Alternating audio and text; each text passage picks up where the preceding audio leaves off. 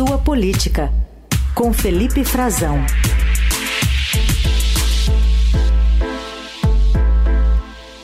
Oi, Frazão, bom dia. Oi, Raicem, bom dia para você, como vai? Tudo certo. Bom, vamos começar com esse lançamento que ocorreu ontem do pacote uh, da segurança, o plano de segurança do ministro Flávio Dino. É, ele chegou até a criticar as sugestões de que o governo faça uma intervenção federal nos estados, dizendo que a medida não deve ser vista como algo corriqueiro. A gente vai ouvir um trechinho para você comentar.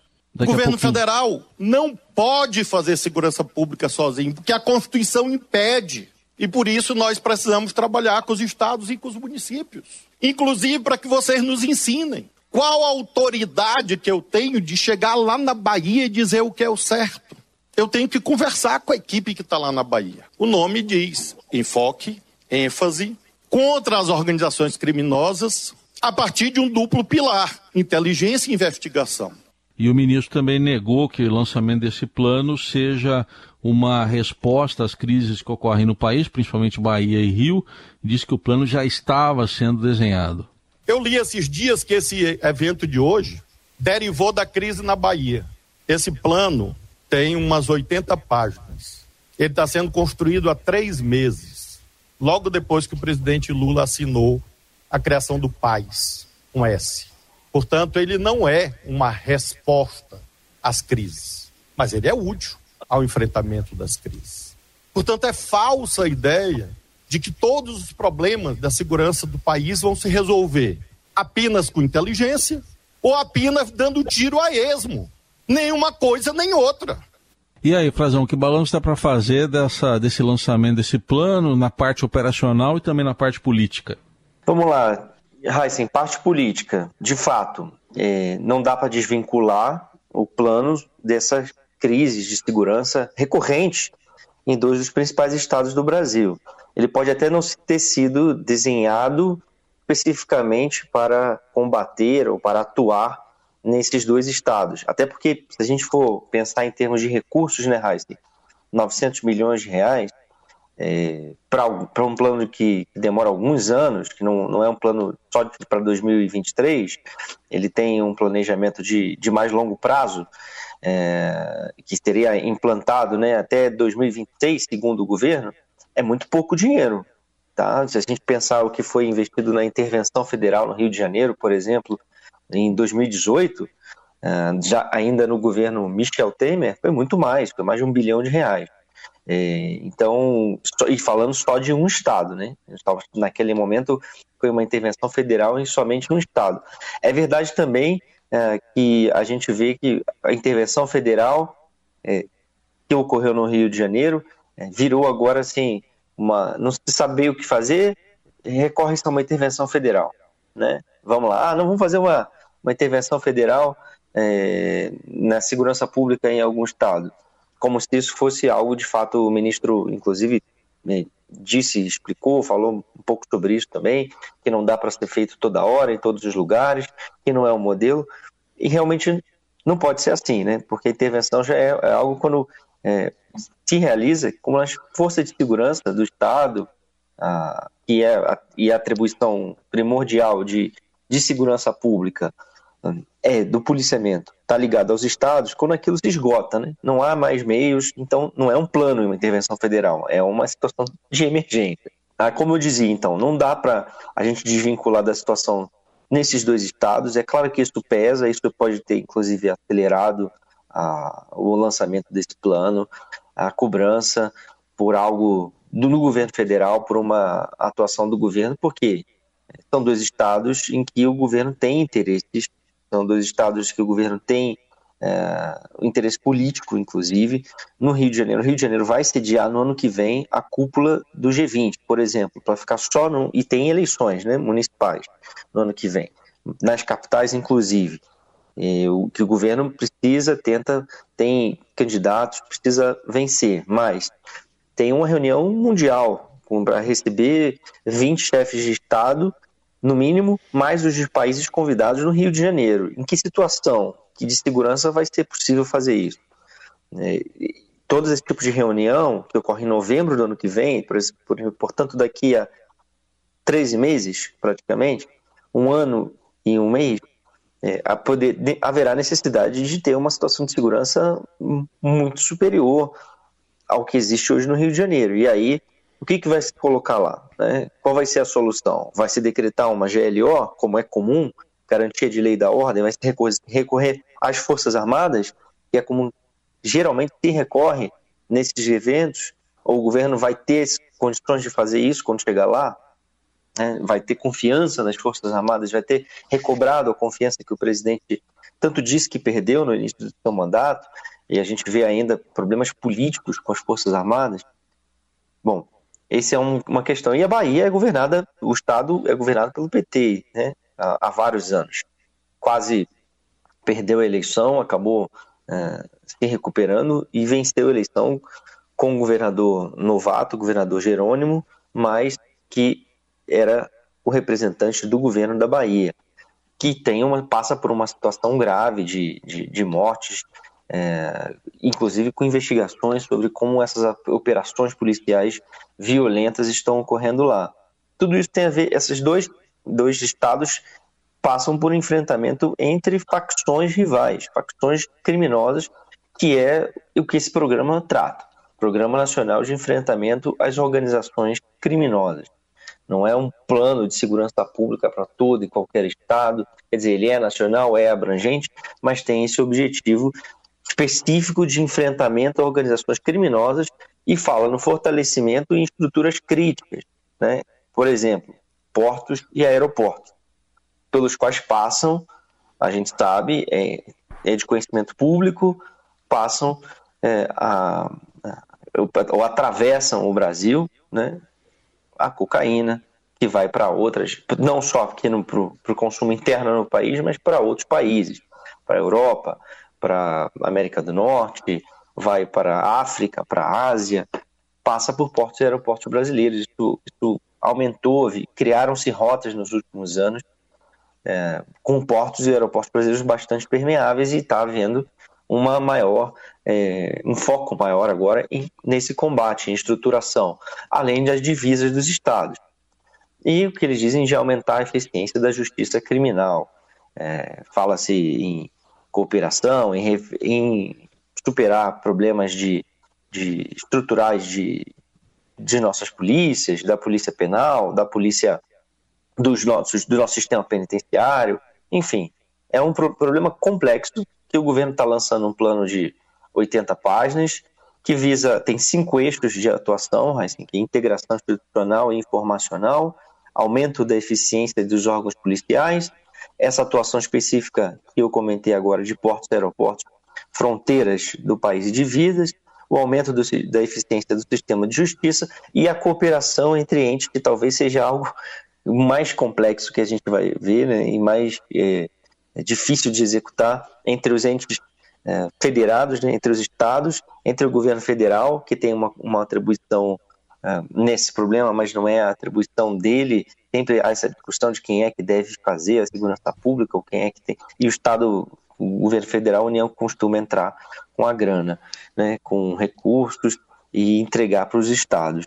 E também entre entes é, ligados, né, agências diretamente ligadas à, à, segurança pública, seja inteligência policial, com participação da BIM, Polícia Federal, Polícia Rodoviária Federal, aliás, esses dois entes que tiveram também problemas de vinculação política no governo passado é, e estão precisando de, de uma, uma atuação um pouco mais focada nisso e tentando recuperar sua credibilidade junto à sociedade brasileira é, também, né, esses dois, e as polícias dos estados.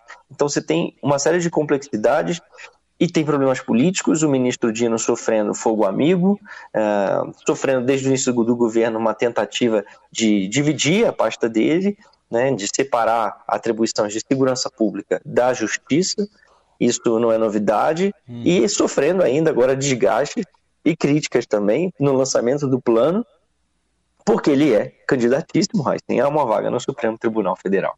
Então, eh, tudo isso está se cruzando agora no lançamento de um plano, de um programa né, que, que o governo federal apresenta. O primeiro programa que o governo federal, nesse novo mandato do governo Lula, apresenta para a área, especificamente, é, da segurança pública, para combater o que eles acham que são 60 facções no, no território brasileiro, todo, todo o território brasileiro, e tentando também uma bandeira, para hum. esse setor que a esquerda não tem, né? A esquerda como um todo deixou se dominar, deixou, deixou o debate, não só o debate eh, acadêmico, mas o debate político, principalmente, principalmente no Congresso, é muito dominado pela direita, né? Por representantes que se elegem pela direita, que se elegem como sindicalistas ou representantes eh, dos interesses das polícias. E a esquerda não tem muito esse papel, eh, não tem essa vinculação, e o governo sofre, geralmente, com isso, nesse debate político, quando vai apresentar as suas ações e até na sua própria interlocução e na capacidade de desenvolver programas uhum. e projetos que sejam de fato consistentes.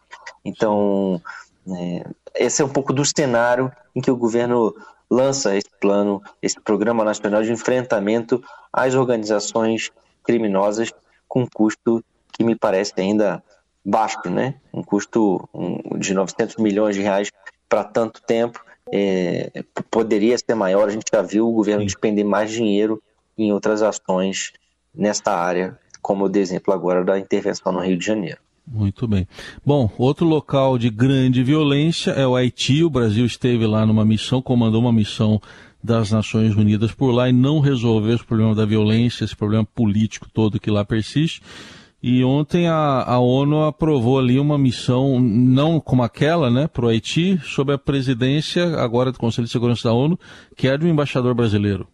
Exatamente. O Brasil está tá presidindo agora é, o embaixador danese, né? Tá, é o embaixador brasileiro é, na, nas Nações Unidas, representante. Ele vai presidir os trabalhos durante um mês. A presidência do Conselho de Segurança da ONU é rotativa, assim, ela passa, vai passando ao longo de um mandato. O Brasil, aliás, é o país emergente, né? País em desenvolvimento que mais vezes ocupou. Está tá há 22 anos no Conselho, essa é a 11 primeira vez que o Brasil tem um mandato temporário no Conselho de Segurança das Nações Unidas e o Brasil quer ter um, um assento permanente. Então, tem países permanentes e países que participam é, a cada dois anos do Conselho. O Brasil vai ficar até o fim do ano e, durante esses dois anos, assume pelo menos duas vezes, praticamente, a presidência do Conselho, Então, o Brasil já teve a presidência é, no ano passado, agora vai exercer novamente no mês de outubro. É, ao longo do mês de outubro, os trabalhos estão coordenados pelo Brasil e, de certa forma, influenciados também pela agenda que interessa ao Brasil. Mas não é só isso, né? A gente não consegue ter força para impor todos os debates.